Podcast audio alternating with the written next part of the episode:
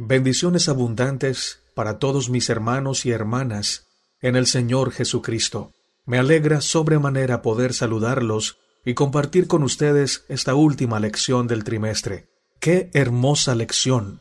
Nos envió el Señor durante todo este trimestre. Les agradecemos por escuchar este mensaje aquí en el canal Gloria a Dios por siempre y por compartirlo con sus hermanos y con sus amigos.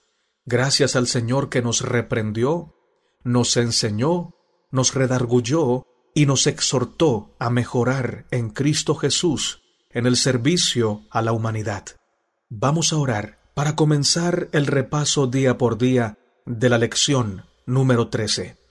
Padre amado, Dios de Abraham, de Isaac y de Israel, cuán grande es tu nombre en toda la tierra. Muchas gracias por perdonar nuestros pecados. Gracias por llamarnos de las tinieblas a la luz admirable. Gracias por cada reprensión que nos diste en este trimestre y por cada enseñanza para mejorar en el servicio a nuestro prójimo. En este momento te pedimos que abras nuestro entendimiento y que nos hagas sensibles a la voz del Espíritu Santo, para escuchar tu mensaje y ponerlo en práctica. En el nombre de Cristo Jesús. Amén, Señor. Lección para el día sábado, 21 de septiembre.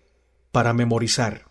Mantengamos firme sin fluctuar la profesión de nuestra esperanza, porque fiel es el que prometió, y considerémonos unos a otros para estimularnos al amor y a las buenas obras. Hebreos capítulo 10, verso 23 y 24. Al tratar de cumplir la misión cristiana, no debemos subestimar el potencial de la Iglesia como una comunidad organizada de creyentes. Ya hemos mencionado los desafíos que podemos enfrentar al intentar afrontar la injusticia y la pobreza, pero al trabajar como hermanos creyentes en una comunidad de fe, podemos ser una bendición para quienes nos rodean. Existe la tentación de que nos distraigamos con la marcha propia de la Iglesia y nos olvidemos de que la Iglesia existe y nos olvidemos de que la Iglesia existe para servir al mundo en el que Dios la ha puesto. Como organización eclesiástica, no debemos ignorar el sufrimiento ni el mal que existen a nuestro alrededor. Juntos como comunidad de organización eclesiástica, somos el cuerpo de Cristo. Primera de Corintios 12, 12 al 20 nos dice, porque así como el cuerpo es uno y tiene muchos miembros, pero todos los miembros del cuerpo siendo muchos son un solo cuerpo, así también Cristo, porque por un solo espíritu fuimos todos bautizados en un cuerpo, sean judíos o griegos, sean esclavos o libres, y a todos se nos dio a beber de un mismo espíritu. Además, el cuerpo no es un solo miembro, sino muchos. Si dijere el pie, porque no soy mano, no soy del cuerpo, por eso no será del cuerpo, y si dijere la oreja, porque no soy ojo, no soy del cuerpo, ¿por eso no será del cuerpo? Si todo el cuerpo fuese ojo, ¿dónde estaría el oído? Si todo fuese oído, ¿dónde estaría el olfato?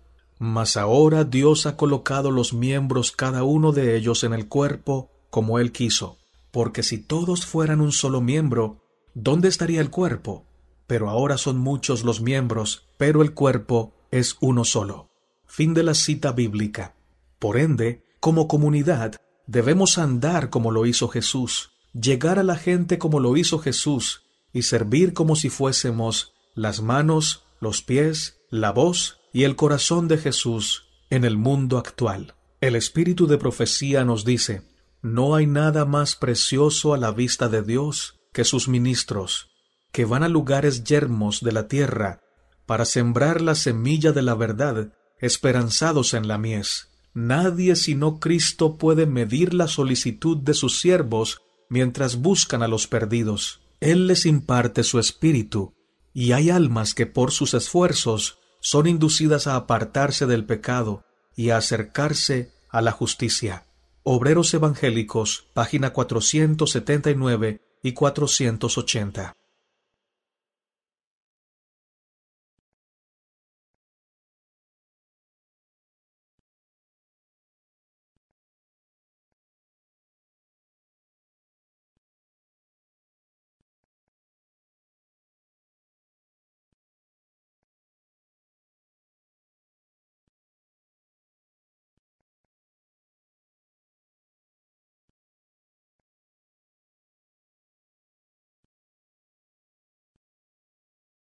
Lección para el día domingo, 22 de septiembre. Agentes de cambio. En los primeros capítulos de Hechos, vimos que los primeros creyentes cristianos establecieron una clase de comunidad diferente, atendían a los necesitados entre ellos y juntos se acercaban a los que estaban fuera de la comunidad, les ofrecían ayuda cuando era necesario y los invitaban a sumárseles con lo que Dios estaba haciendo entre ellos. Además de las descripciones de Jesús sobre la sal y la luz, Pablo utiliza una serie de metáforas para representar la obra de la Iglesia en el mundo. Entre otras, a los que viven como pueblo de Dios los describe como un sacrificio. Romanos 12.1 nos dice, Así que, hermanos, os ruego por las misericordias de Dios que presentéis vuestros cuerpos en sacrificio vivo, santo, agradable a Dios, que es vuestro culto racional. También los describe como el cuerpo de Cristo, según vimos en Primera de Corintios, capítulo 12, versos 12 al 20. También como embajadores. Segunda de Corintios, capítulo 5, verso 18 al 20, nos dice, Todo esto proviene de Dios, quien nos reconcilió consigo mismo por Cristo y nos dio el ministerio de la reconciliación. Que Dios estaba en Cristo reconciliando consigo al mundo no tomándoles en cuenta a los hombres sus pecados, y nos encargó a nosotros la palabra de la reconciliación. Así que somos embajadores en nombre de Cristo, como si Dios rogase por medio de nosotros. Os rogamos en nombre de Cristo, reconciliaos con Dios. También identifica a la iglesia de Cristo como perfume. Segunda de Corintios capítulo 2, verso 14 al 16 nos dice, Mas a Dios gracias, el cual nos lleva siempre en triunfo en Cristo Jesús, y por medio de nosotros manifiesta en todo lugar el olor de su conocimiento, porque para Dios somos grato olor de Cristo en los que se salvan y en los que se pierden, a estos ciertamente olor de muerte para muerte, y a aquellos olor de vida para vida. Y para estas cosas, ¿quién es suficiente? Cada una de estas imágenes habla de un papel como representantes o agentes del reino de Dios, incluso ahora, en medio de un mundo devastado por el gran conflicto. Cada una de estas imágenes va acompañada de acciones, no como una forma que las personas sean aceptables ante Dios, sino como la respuesta de personas ya aceptadas por Dios a través del sacrificio de Cristo al amor y la gracia de Dios. Al ser sus agentes, sino como la respuesta de personas que ya han sido aceptadas por Dios a través del sacrificio de Cristo, al amor y la gracia de Dios, al ser sus agentes en un mundo herido y moribundo. Pero estas imágenes también pueden considerarse en un nivel aún más profundo, debido a que el reino de Dios se basa en el amor y la gracia de Dios. Cuando actuamos de manera que mostramos amor y gracia a los demás, establecemos ese reino eterno y participamos de él establecemos ese reino eterno y participamos de él incluso ahora. En derecho internacional, la embajada de un país se considera parte de la nación que representa, aun cuando se encuentra físicamente en un país extranjero, quizá a gran distancia de la nación de origen. Del mismo modo, el hecho de poner en práctica los caminos del reino de Dios ofrece vislumbres de esa realidad eterna aquí y ahora, y por ende apunta y anticipa la derrota final del mal. De este modo, como embajadores de Cristo, como agentes de Cristo, podemos experimentar la realidad de su amor y su justicia en nuestra vida, en la Iglesia y en la vida de aquellos a quienes procuramos servir. Vamos a leer segunda de Corintios capítulo 2, verso 16. ¿Cuál es la diferencia cuál es la diferencia entre los dos olores y cómo podemos saber cuál de ellos somos? A estos ciertamente olor de muerte para muerte, y a aquellos olor de vida para vida, y para estas cosas, ¿quién es suficiente?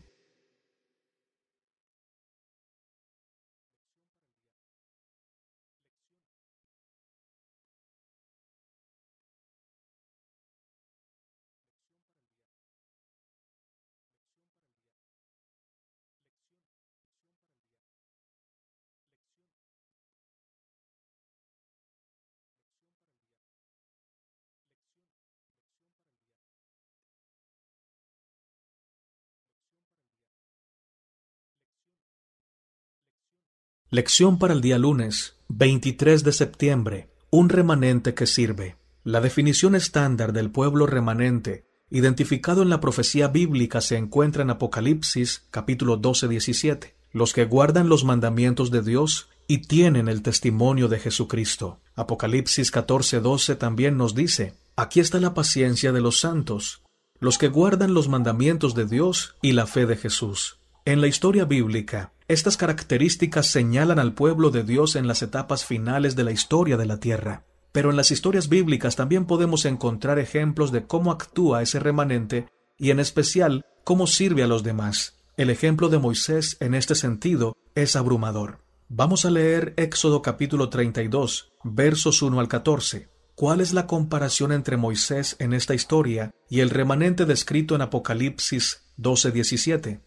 La palabra de Dios nos dice, viendo el pueblo que Moisés tardaba en descender del monte, se acercaron entonces a Aarón y le dijeron, Levántate, haznos dioses que vayan delante de nosotros, porque a este Moisés, el varón que nos sacó de la tierra de Egipto, no sabemos qué le haya acontecido. Y Aarón les dijo, Apartad los zarcillos de oro que están en las orejas de vuestras mujeres, de vuestros hijos y de vuestras hijas, y traédmelos. Entonces todo el pueblo apartó los zarcillos de oro que tenían en sus orejas, y los trajeron a Aarón. Y él los tomó de las manos de ellos, y le dio forma con buril, e hizo de ello un becerro de fundición. Entonces dijeron, Israel, estos son tus dioses, que te sacaron de la tierra de Egipto. Y viendo esto Aarón, edificó un altar delante del becerro, y pregonó Aarón y dijo, Mañana será fiesta para Jehová. Y al día siguiente madrugaron, y ofrecieron holocaustos, y presentaron ofrendas de paz.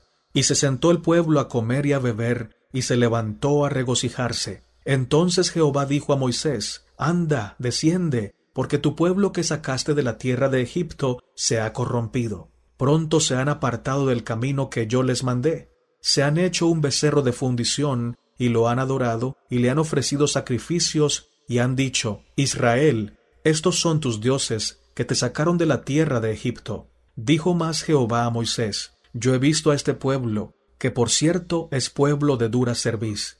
Ahora pues, déjame que se encienda mi ira en ellos y los consuma, y de ti yo haré una nación grande.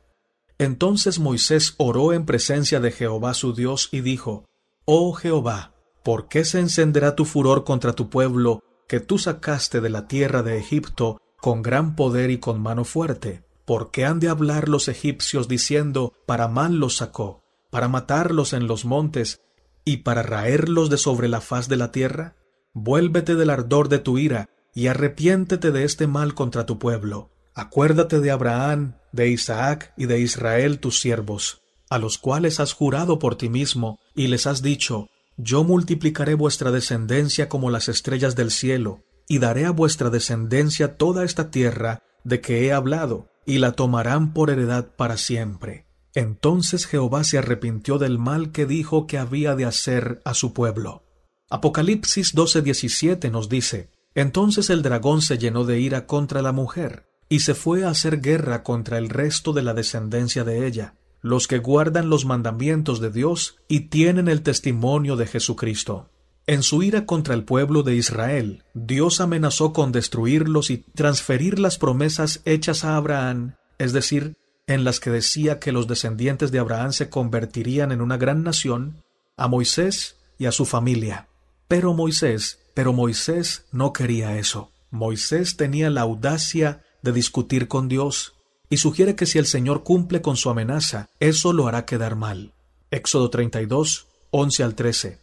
Pero luego Moisés va más allá y se arriesga a urgir a Dios con su demanda. Moisés había estado esforzándose para guiar a este pueblo a través del desierto. El pueblo se había estado quejando y discutiendo casi desde el momento en que salieron en libertad. Este había estado quejándose y discutiendo casi desde el momento en que salieron en libertad. Sin embargo, Moisés le dice a Dios, Si no puedes perdonarlos, ráeme ahora de tu libro que has escrito. Éxodo 32, 32. Moisés se ofrece a renunciar a la eternidad para salvar a aquellos con quienes ha compartido su viaje. Qué poderoso ejemplo de intercesión abnegada en nombre de aquellos que no lo merecen, y qué poderoso símbolo de todo el plan de salvación. Mientras Moisés intercedía por Israel, perdió su timidez. Patriarcas y Profetas, página 330, nos dice, Mientras Moisés intercedía por Israel, perdió su timidez, movido por el profundo interés y amor que sentía hacia aquellos en cuyo favor él había hecho tanto como instrumento en las manos de Dios. El Señor escuchó sus súplicas y le otorgó lo que oraba tan desinteresadamente. Había probado su fidelidad y su amor hacia aquel pueblo ingrato, inclinado a errar, y Moisés soportó noblemente la prueba. Su interés por Israel no provenía de motivos egoístas, quería la prosperidad del pueblo escogido de Dios más que su honor personal. Quería la prosperidad del pueblo escogido de Dios más que su honor personal, más que el privilegio de llegar a ser el padre de una nación poderosa. Dios se sintió complacido por su fidelidad, su sencillez de corazón y su integridad, y le dio como a un fiel pastor la gran misión de liderar a Israel a la tierra prometida. ¿Qué nos dice esto acerca de cómo debemos tratar, en cuanto sea posible, a los que cometen errores a nuestro alrededor? Testimonios para la Iglesia, Testimonios para la Iglesia, tomo 9, página 102, nos dice, Vivimos en una época especial de la historia de este mundo. Debe hacerse una gran obra en muy poco tiempo, y cada creyente debe contribuir personalmente a sostenerla. Dios está pidiendo gente dispuesta a consagrarse a la obra de salvar almas, a consagrarse a la obra de salvar almas. Cuando comencemos a comprender el sacrificio que Cristo realizó para salvar al mundo condenado a perecer, lucharemos poderosamente, lucharemos poderosamente para rescatar a la gente. Ojalá que todas las iglesias pudieran ver y comprender el sacrificio infinito de Cristo.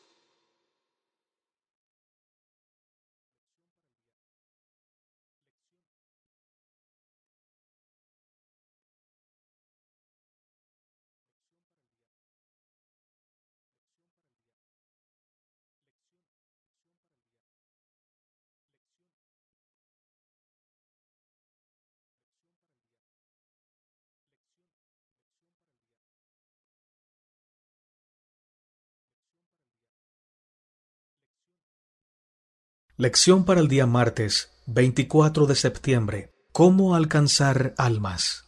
Las deliberaciones eclesiásticas o de la Iglesia a veces parecen quedar atrapadas en la aparente necesidad de elegir entre el énfasis en el trabajo social o la obra evangelística, la beneficencia o la testificación, la justicia o la evangelización. Pero cuando entendemos mejor cada uno de estos conceptos y observamos el ministerio de Jesús, la diferencia se deshace y nos damos cuenta de que la predicación del Evangelio y la obra para ayudar a los demás están estrechamente ligadas.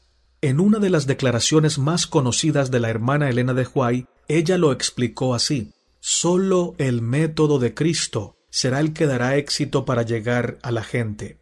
El Salvador trataba con los hombres como quien deseaba hacerles el bien, les mostraba simpatía, atendía sus necesidades, y se ganaba su confianza. Entonces les pedía, sígueme. Hay que aliviar a los pobres, atender a los enfermos, consolar a los afligidos y dolientes, instruir a los ignorantes y aconsejar a los inexpertos. Hemos de llorar con los que lloran y regocijarnos con los que se regocijan. Ministerio de Curación, página 143. Como hemos visto, estas dos actividades del reino, la justicia y la evangelización, estaban estrechamente ligadas, no sólo en el ministerio de Jesús, sino en la primera comisión de Jesús a sus discípulos. Y yendo predicad diciendo, El reino de los cielos se ha acercado, sanad enfermos, limpiad leprosos, resucitad muertos, echad fuera demonios, de gracia recibisteis, dad de gracia. Mateo 10, versos 7 y 8. En resumen, una de las mejores maneras de llegar a los demás con nuestro mensaje es atender a sus necesidades. Vamos a leer Primera de Pedro capítulo 2 verso 12 y Filipenses capítulo 2 verso 15, que dicen Pedro y Pablo sobre el poder testimonial de las buenas obras hechas por el pueblo de Dios. Primera de Pedro 2.12 nos dice, manteniendo buena vuestra manera de vivir entre los gentiles, para que en lo que murmuran de vosotros como de malhechores, glorifiquen a Dios en el día de la visitación, al considerar vuestras buenas obras. Filipenses 2.15, para que seáis irreprensibles y sencillos, hijos de Dios sin mancha, en medio de una generación maligna y perversa, en medio de la cual resplandecéis como luminares en el mundo. La evangelización no tiene sentido si no hay amor y servicio por la humanidad. Hay pasajes como Primera de Juan capítulo 3, verso 16 al 18 y Santiago 2.16 que enfatizan la contradicción de predicar el Evangelio sin vivirlo. En su máxima expresión, la evangelización, que es llevar las buenas nuevas de esperanza, rescate, arrepentimiento, transformación y del gran amor de Dios, es una expresión de justicia. Tanto la evangelización como el deseo de justicia surgen al reconocer el amor de Dios por los perdidos, los quebrantados y los que sufren. Un amor que también aumenta en nuestro corazón bajo la influencia de Dios en nuestra vida. Nosotros no elegimos una actividad o la otra, sino que trabajamos con Dios al trabajar con la gente, al satisfacer sus verdaderas necesidades y al usar los recursos que Dios nos ha confiado. Sin embargo, ¿cómo podemos asegurarnos de que, al hacer buenas obras por los demás, no descuidamos la predicación de las buenas nuevas de salvación?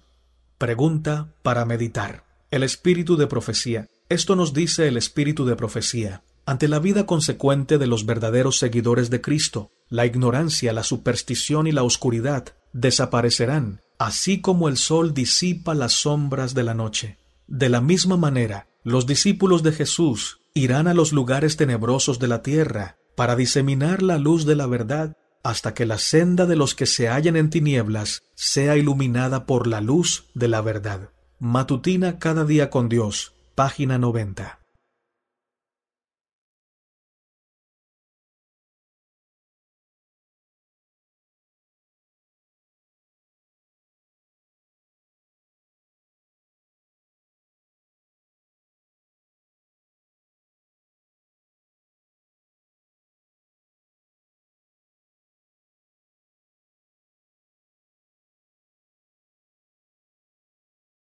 Lección para el día miércoles 25 de septiembre. La gracia en la iglesia. Al comienzo del libro de Job, Dios señala a Job y su fidelidad hacia él como una demostración de la bondad de los caminos de Dios y de su trato con la humanidad caída. Job 1.8 nos dice, Y Jehová dijo a Satanás, ¿No has considerado a mi siervo Job, que no hay otro como él en la tierra, varón perfecto y recto, temeroso de Dios y apartado del mal? Es asombroso que Dios permita que su reputación dependa de cómo vive su pueblo en esta tierra.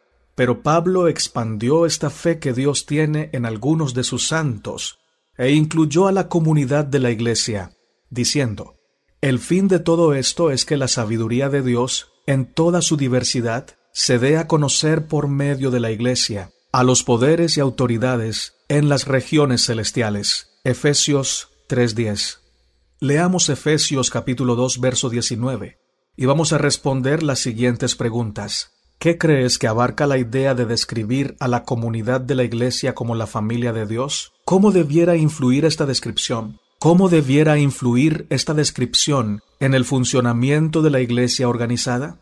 Así que ya no sois extranjeros, así que ya no sois extranjeros ni advenedizos, sino conciudadanos de los santos y miembros de la familia de Dios en cualquier comunidad u organización, la forma como esa entidad trata a sus miembros refleja los valores fundamentales del grupo. Como casa de Dios, cuerpo de Cristo y comunidad del Espíritu, los dos llamados supremos que tiene la Iglesia es llevar esto a la práctica y estar a la altura de ello. Pues Dios no es Dios de confusión, sino de paz, como en todas las iglesias de los santos.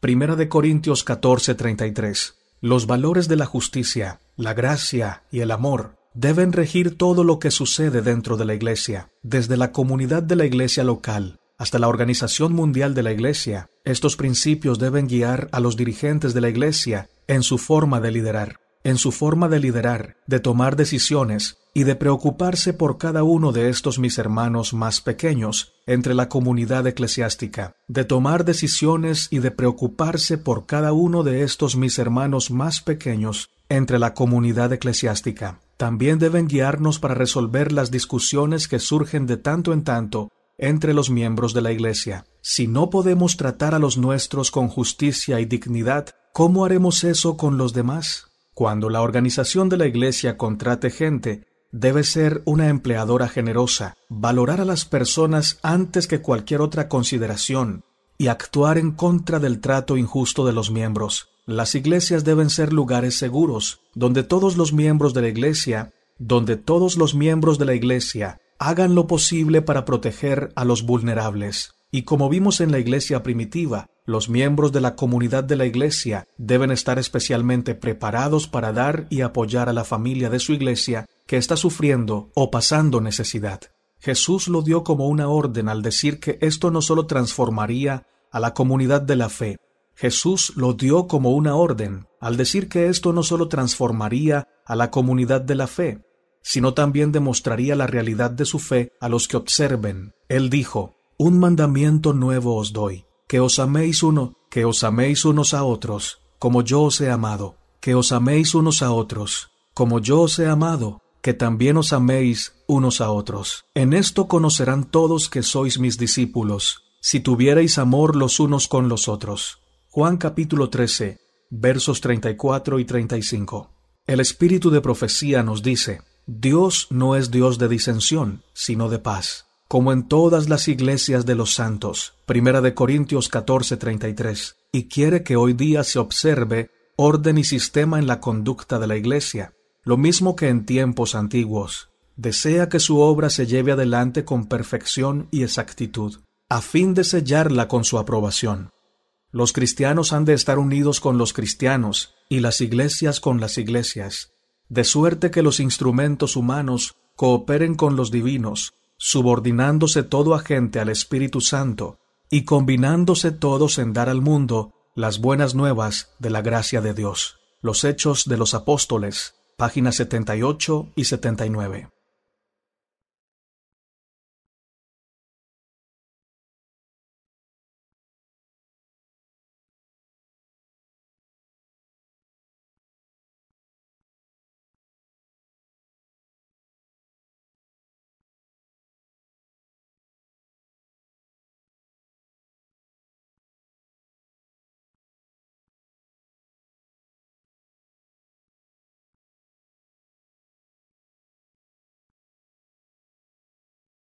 Lección para el día jueves, 26 de septiembre. Estimularnos a las buenas obras, incluso teniendo las mejores motivaciones e intenciones, y creyendo que estamos del lado de Dios y de la bondad. Trabajar para el Señor puede ser difícil y desalentador. La tristeza y el dolor de nuestro mundo son reales. Esta es una de las razones por las que necesitamos una comunidad eclesiástica. El Señor Jesús ejemplificó este tipo de comunidad solidaria con sus discípulos. Rara vez enviaba a personas solas. Incluso cuando eso ocurría, pronto volvían a reunirse para compartir sus historias y renovar sus energías y su ánimo. Vamos a leer Hebreos capítulo 10, versos 23 al 25. Hebreos 10:25 es el más famoso de estos versículos. Por lo tanto, ¿qué agregan los dos versículos anteriores a nuestra comprensión del versículo conocido. ¿Cuáles son algunas de las formas en que podemos estimularnos al amor y las buenas obras? La palabra de Dios nos dice, mantengamos firme, sin fluctuar, la profesión de nuestra esperanza, porque fiel es el que prometió. Y considerémonos y considerémonos unos a otros para estimularnos al amor y a las buenas obras, no dejando de congregarnos, como algunos tienen por costumbre, sino exhortándonos, y tanto más, cuanto veis que aquel día se acerca. En casi cualquier tarea, causa o proyecto, un grupo de personas que trabajan juntas, un grupo de personas que trabajan juntas, pueden lograr más que todas aquellas personas que trabajan individualmente. Esto nos recuerda una vez más la imagen de la Iglesia como el cuerpo de Cristo. Romanos 12, 3 al 6 nos dice, Digo pues por la gracia que me es dada, a cada cual que está entre vosotros, que no tenga más alto concepto de sí que el que debe tener, sino que piense de sí con cordura, conforme a la medida de fe que Dios repartió a cada uno, porque de la manera que en un cuerpo tenemos muchos miembros, pero no todos los miembros tienen la misma función, Así nosotros, siendo muchos, somos un cuerpo en Cristo, y todos miembros los unos de los otros.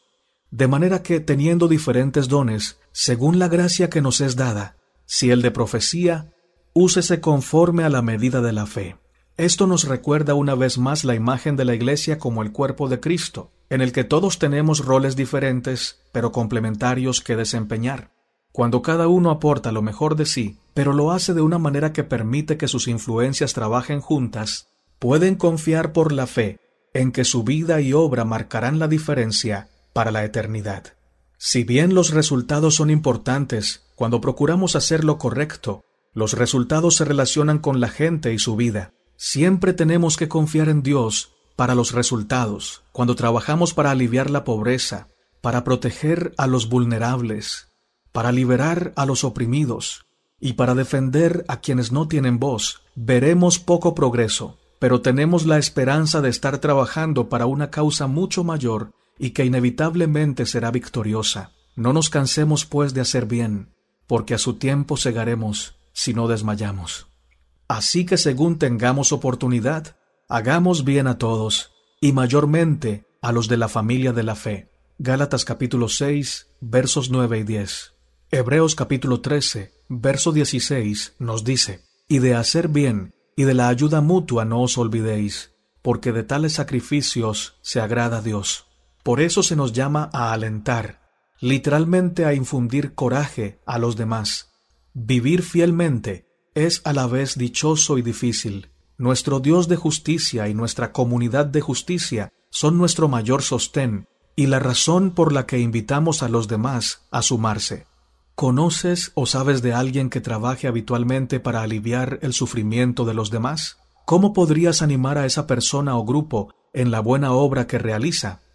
El espíritu de profecía nos dice, muchos declaran que no hay ciertamente mal alguno en ir a un concierto y descuidar la reunión de oración o, ausentarse de las reuniones donde los siervos de Dios, el espíritu de profecía nos dice, no salga de vuestros labios una palabra de enojo, dureza o mal genio.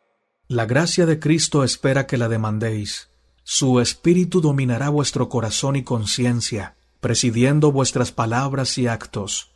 No renunciéis nunca a vuestro respeto propio mediante palabras apresuradas y no pensadas.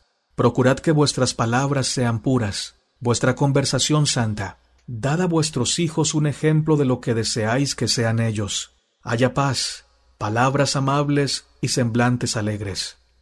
Conducción del niño, página 204. Página 204.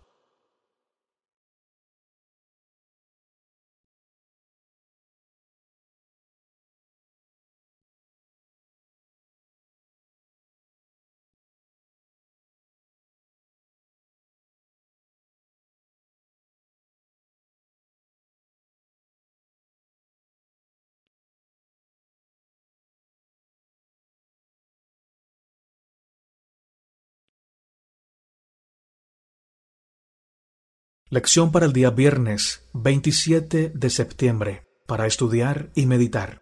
Lee un testigo fiel y bondad. La obra que hicieron los discípulos, hemos de hacerla nosotros también. Todo cristiano debe ser un misionero. Con simpatía y compasión, tenemos que desempeñar nuestro ministerio en bien de los que necesitan ayuda y procurar con todo desprendimiento aliviar las miserias de la humanidad doliente. Hemos de dar de comer al hambriento, vestir al desnudo, y consolar a los que sufren y a los afligidos. Hemos de auxiliar a los de ánimo decaído, e inspirar esperanza a los desesperados. El amor de Cristo, manifestado en un ministerio de abnegación, será más eficaz para reformar al malhechor que la espada o los tribunales. A menudo el corazón que se endurece bajo la reprensión es ablandado por el amor de Cristo. Ministerio de Curación, páginas 71 y 73. La esclavitud del sistema, la esclavitud, el sistema de castas, los prejuicios raciales, la opresión del pobre, el descuido del infortunado, todas estas cosas son declaradas como anticristianas. Todas estas cosas son declaradas como anticristianas y una seria amenaza para el bienestar de la raza humana y como un mal que la Iglesia de Cristo, y como un mal que la Iglesia de Cristo está encargada de cambiar. Es cierto, como cristianos, somos llamados a aceptar las necesidades de los demás, especialmente de los que sufren y como cristianos debemos reconocer que hay muchas necesidades por suplir en este mundo. Debemos reconocer que el Señor nos ha llamado de las tinieblas a la luz admirable para darnos vida eterna, para darnos redención, transformación y comunión con Él, y que esto debe verse reflejado en una disposición genuina, constante y entusiasta para suplir las necesidades de tantas personas que sufren en el mundo actual. Pero también debemos reconocer que podemos cumplir mejor esta misión unidos como iglesia, unidos como una familia, dejándonos guiar por el Espíritu Santo en la predicación de la verdad presente, pero también en la obra de amor en favor de los pobres. Muchas gracias, amados hermanos, por sus oraciones, por la sincera atención que le prestaron a la lección de este trimestre, por la sincera atención que le prestaron a la lección de este trimestre. Gracias por sus comentarios, gracias por el ánimo, y gracias hermanos por compartir estos mensajes con sus hermanos y con sus familiares. Y gracias hermanos por compartir estos mensajes con sus familiares y con sus amigos. Vamos a orar para terminar. Dios eterno, santo es tu nombre. Gracias Señor, porque escuchas la oración de tu pueblo. Gracias Padre por cada reprensión y cada llamado de atención. Gracias por cada palabra que consoló nuestro corazón. Gracias porque estás levantando un pueblo sincero, un pueblo renovado, un pueblo reavivado en tu palabra, en la oración y en la obra misionera a favor de la gente que necesita el pan espiritual y el pan material. Gracias porque esta lección nos ha fortalecido, pero también nos ha mostrado que hemos fallado y estamos fallando. Gracias porque nos mostraste claramente cuáles son los puntos en los que estamos fallando y cómo solucionarlos para poder vivir el cristianismo como tú mandas que cada hermano y hermana pueda verse fortalecido en ti para salir a predicar, a compartir tu palabra y a compartir las bendiciones que reciben de ti de manera abundante. Bendice a tus hijos e hijas que están enfermos, Señor, para que puedan encontrar en ti consuelo, sanidad, provisión, y puedan suplir cada una de sus necesidades según tu santa voluntad y según tu abundancia cada hogar adventista, Señor, reciba tu santa bendición. Que todos nuestros jóvenes puedan, que nuestros jóvenes puedan reconocer en Cristo Jesús su mejor amigo, su Salvador, y servirle de corazón sincero. Gracias por escucharnos y por amarnos tanto, en el nombre poderoso y santo del Señor Jesucristo. Amén, Señor. Maranata, mis amados hermanos, y que nuestro Rey, el Señor Jesucristo, venga pronto.